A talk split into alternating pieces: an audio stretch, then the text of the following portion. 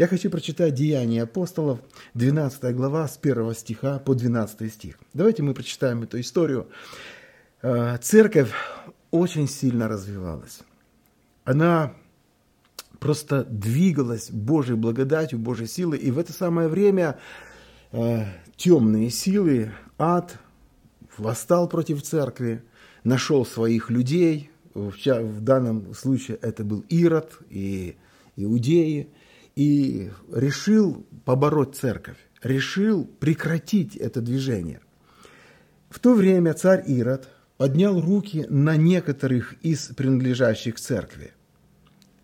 Заметьте, люди принадлежали к церкви. Это очень важный момент. Ирод, то есть враг душ человеческих через Ирода, решил поднять руку на некоторых принадлежащих к церкви, чтобы сделать им зло. И убил Иакова, брата Иоаннова, мечом. То есть он начал свой процесс наступления на церковь. И я представляю себе, когда было это первое убийство, и иудеям это понравилось, людям вокруг это понравилось, он понял, как угодить дальше народу, как завоевать свою собственную репутацию и подняться выше в их глазах, и думает, ну все, теперь все в моих руках, моя власть сегодня даже и над церковью. Видя же, что это приятно иудеям, да, то, что мы говорили, вслед за тем взял и Петра – Тогда были дни опресноков, то есть перед Пасхой. И, задержав его, посадил в темницу и приказал четырем четверицам, то есть 16 человек, воинов стеречь его, намереваясь после Пасхи вывести его к народу. Ситуация была очень такая серьезная.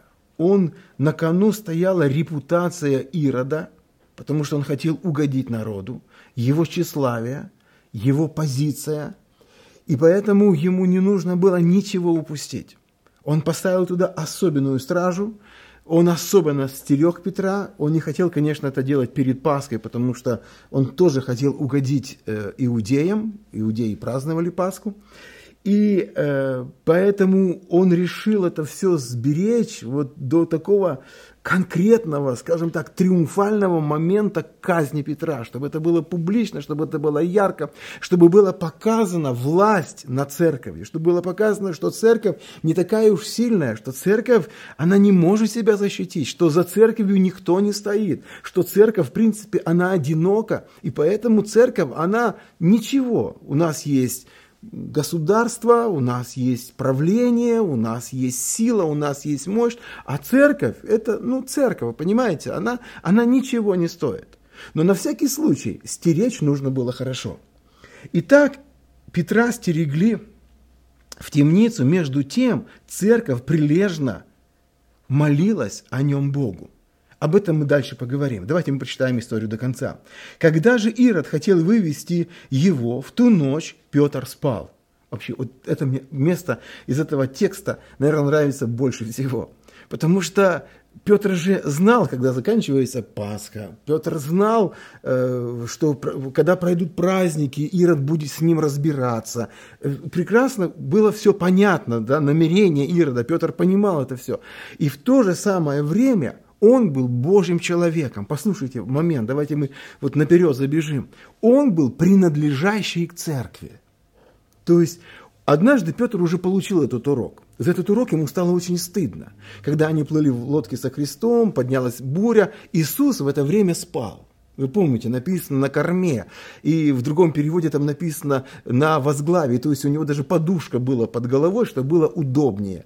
И, э, и когда ученики подошли к Иисусу, Господи, мы погибаем, да? И он говорит, ну что вы так боязливы, маловеры? Когда буря вокруг, самое время уповать на Бога. А в уповании это, это сон, это хорошо, когда ты спишь. И вот здесь Петр спал, он думает, ну что мне переживать?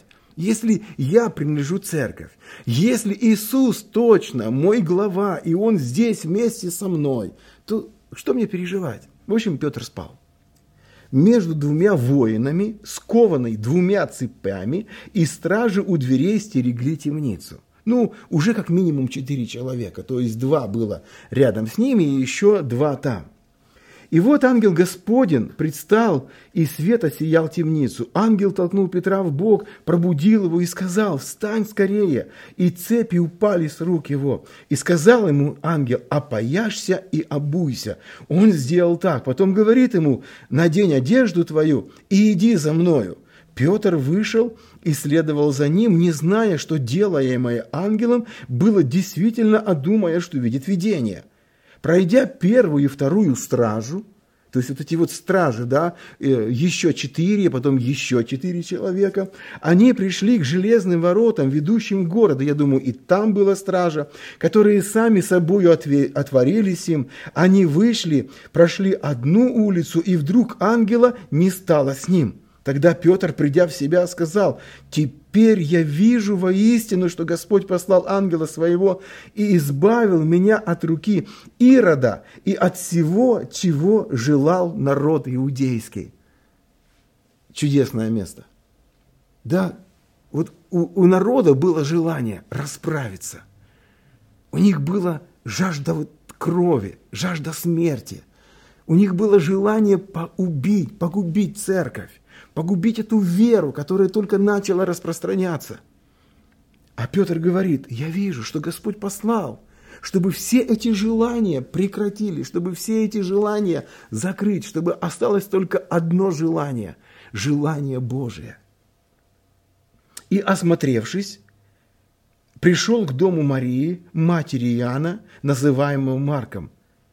И смотрите, что здесь написано о церкви. О церкви – где многие собрались и молились. Я бы хотел сегодня коротко, очень коротко, дорогие, поговорить о прилежании, о усердии. То, что делала церковь, то, что совершала церковь.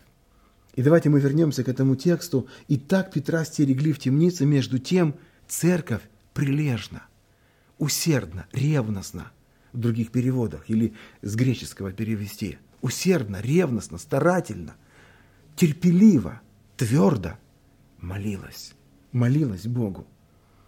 Смотрите, во-первых, давайте мы посмотрим вот эта фраза здесь в мне она очень нравится, «между тем». То есть церковь попала в какие-то определенные обстоятельства. Начались сильные гонения. Гонения на церковь. Иакова уже убили, Петр в темнице. И тут, в принципе, Церковь была церковью ожидания. Они все ждали Иисуса Христа, что Он скоро придет. У них было очень сильное учение о воскресении из мертвых. У них было очень сильное учение о вечной жизни, о жизни со Христом. Они прекрасно это все понимали. И в принципе можно было бы сказать, ну, слава Богу, да, один уже в небесах, то, куда мы так стремимся, один уже туда пошел. Сейчас скоро пойдет второй туда. Они тут будут тоже нам готовить то место. Петр то знает, Яков, какие мы тут ревностные и как мы служим. Пусть они пойдут к Господу, а мы будем ждать своего часа. Это было, я представляю себе, это была одна один принцип мышления у людей. Да, они думали так. Но если мы все для вечности, зачем нам бороться за эту жизнь? Зачем нам сейчас молиться, чтобы Петр был освобожден? Зачем это делать? Более того, другая позиция. Кто может стать против царя? Как можно от из этой темницы извлечь Петра? Какое чудо может совершиться, чтобы Петра не казнили? Вся власть у них. Вся власть у, у, у нашего, у, у, представителей государственной власти, вся власть у царя. Поэтому мы ничего не можем сделать. Зачем томить народ? Зачем нам вот делать то что, что, то, что мы заведомо знаем, что это невозможно, абсолютно невозможно. И вот Библия говорит, что они между тем. То есть я, я понимаю так, что между вот этим сознанием и пониманием, что все равно мы пойдем в вечность, с другой стороны, процесс Ирода ускоряет переход в вечность, тогда и мы ничего не можем сделать против этого процесса, потому что он очень жесткий, он испытан годами, уже десятилетиями, что никто не выходил из-под власти Иродовой, никто не выходил из-под власти царской, если царь задумал, он делал это все до конца. Но написано, она между тем. Знаете, во что я верю? Я верю в то, что этот момент момент желания Бога, потому что они принадлежали к церкви, а церковь – это невеста Иисуса Христа. Я сейчас хочу перейти к этому. Церковь – это невеста Иисуса Христа. И она всегда исполняет желание своего жениха. Она всегда хочет быть угодно ему. Я уже как-то рассказывал в нашей церкви это свидетельство. Э, это случилось с Павлом. Мы с ним встречались когда-то в Казани на одном семинаре. И вот тогда, когда мы с ним познакомились, он рассказал свое свидетельство. Будучи в армии молодым человеком, э, у него были очень большие проблемы, вопрос присяги, э, издевательства. И у него так случилось, э, я уже не помню всех деталей, у него был поломан позвоночник. Он был полностью парализован, не мог двигаться. И вот его вывезли на вокзал из счастья, написали домой, чтобы его встречали.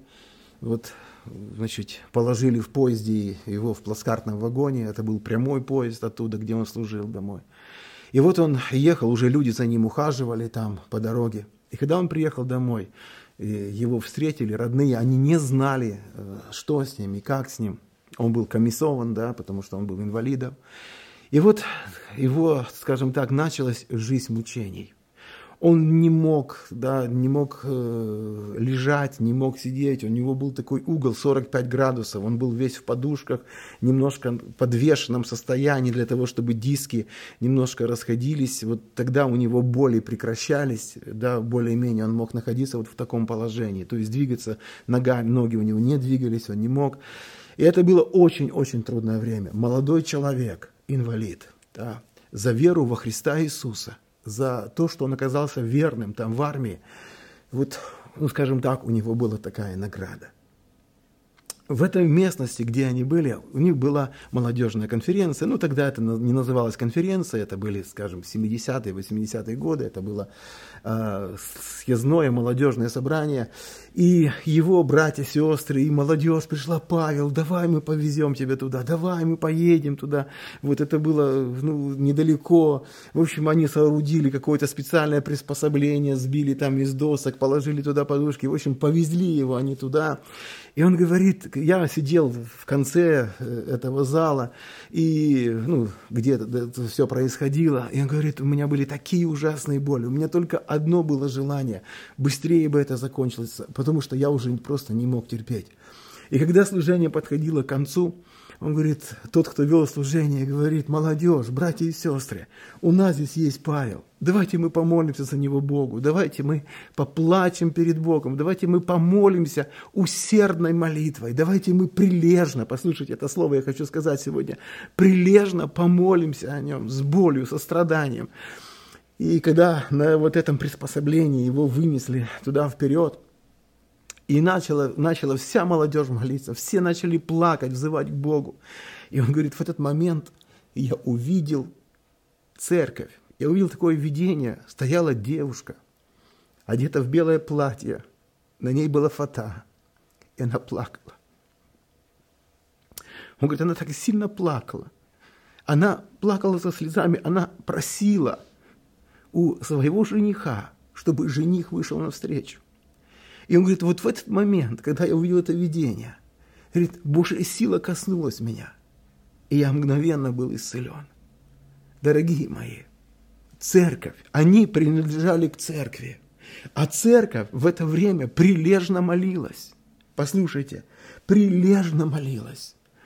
И она, она, она стояла за своих, она стояла за то дело, к которому она была призвана. Поэтому Ключевое слово сегодня моей проповеди – прилежание, усердие, ревность.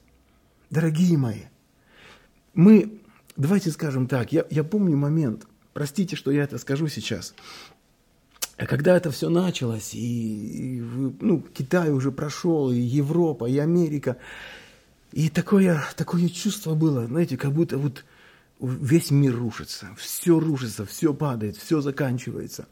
И, и как-то так у, у верующих, э, вот с кем я общался, с нашей церкви, какой-то такой страх пришел. Ну, я хочу сказать, у многих верующих такой положительный страх пришел. Э, начались какие-то такие глубокие перемены в жизни, начались покаяние, осознание э, той неправильной жизни, вот праздно прожитого времени, э, что было возможность служить и не служили, что было возможность посещать служение, не посещали, ну и так далее. И оно начало производить такой положительный эффект. И прошло два воскресенья, и как раз началась это национальная и всемирная, да, она как бы в одном э, молитва по воскресеньям. И там один из пунктов молитвы, чтобы остановилась эта чума, чтобы вот это все просто прекратилось. Я помню момент, когда я первый раз об этом молился, и я в своем духе вдруг почувствовал, Господи, но если прямо сейчас, вот прошло всего две недели, если прямо сейчас это все закончится, что с нами будет? Вот что с нами будет? Мы, мы ведь будем опять такими же. Мы ведь будем такими же. Может быть, мы станем черствее, мы скажем, а, пронесло, закончилось. Ну и все. Да, мы стряхнем себя, вот эту пыль, вот это вот стрессы все, и опять будем жить, как жили. Может быть, даже и хуже. Мы уже как бы получили прививку страха, и уже ничего не будем бояться. И вот у меня такое чувство пришло, думаю, Господи, нет, я не хочу, чтобы это продолжалось, вы меня поймите. Я хочу, чтобы это закончилось, я очень хочу, чтобы закончилось. Но я понимаю, что оно не может вот так закончиться сейчас. Почему? Потому что, потому что что-то с нами должно произойти. Что-то должно произойти с Церковью Христовой. Церковь Христова должна стать прилежной. Послушайте, прилежной. Мы должны научиться прилагать старания. Посмотрите, когда были такие страшные внешние воздействия на нас, мы как-то как задрожали. Нам как-то нужно было решать, но сейчас мы уже привыкли к этому. Уже все стало как бы на свои места, в принципе, где-то. Поэтому, драгоценные, давайте будем прилежными. Давайте будем старательными. Давайте будем, скажем так, делать все специальное, возможное для того, чтобы мы с вами – вот усердно молились и искали Господа. Смотрите, что пишет Петр. Тот Петр, который освобожден был из темницы. Вот он оставил два прекрасных послания для нас. Смотрите, 2 Петра 1.3.8, я хочу закончить этим посланием. «Как от божественной силы Его даровано нам все потребное для жизни и благочестия, через познание призывавшего нас славою и благостью, которым дарованы нам великие и драгоценные обетования, дабы вы через них соделались причастниками божества, божеского естества, удалившись от господствующего в мире растления похотью. Дальше, пятый стих, будьте внимательны. «То вы, прилагая к всему все старание». То вы, прилагая к всему все старание. Бог хочет нас изменить. Бог дал нам великие драгоценные обетования. Бог дал нам возможность познавать Его и через это познание получать свободу от всего мирского и пребывать в Божьей святости. Но для этого нужно приложить старание. Для этого нужно быть прилежными. Дорогие, поэтому я еще, еще раз призываю. Давайте сделаем все возможное, чтобы каждый день, утром, вечером, в течение дня, чтобы нам пребывать в Боге. У меня было такое интересное переживание. Буквально я, я испытал это на себе. Я испытал это в духе. Я хочу вам привести такой пример. Я несколько дней назад встал утром, и я прочитал, наверное, из деяний апостолов, может быть, 10 глав, может быть, больше. Просто сел, читал, и как-то так и я так проникся этой, э, вот этим, э, вот всем, всем, что происходило с апостолами, как, как Бог действовал. Я настолько это вошло в меня, настолько это ожило во мне. Ведь про нас деяния апостолов, ведь про нас Слово Божие, ведь про нас Господь, ведь про нас Его воля, Его откровение. Вот что про нас. А то все, оно все для мирских.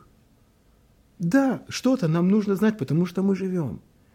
Но ты понимаешь, когда ты в Боге, когда ты стараешься, когда ты пребываешь в Нем, ты понимаешь, все, чтобы не случилось, все, чтобы не разрушилось, какие бы основания ни упали, основание стоит твердым в Иисусе Христе. Поэтому, дорогие, давайте будем прилагать все старание, давайте будем прилежными в молитве и в Слове Божьем. Давайте будем постоянно этим заниматься и воспитывать себя, и пребывать в этом для того, чтобы ничего внешне, никакие страхи, переживания, никакие стрессы, они не касались нас. Чтобы в нас всегда был Божий мир, который превыше всякого ума. Слава Господу!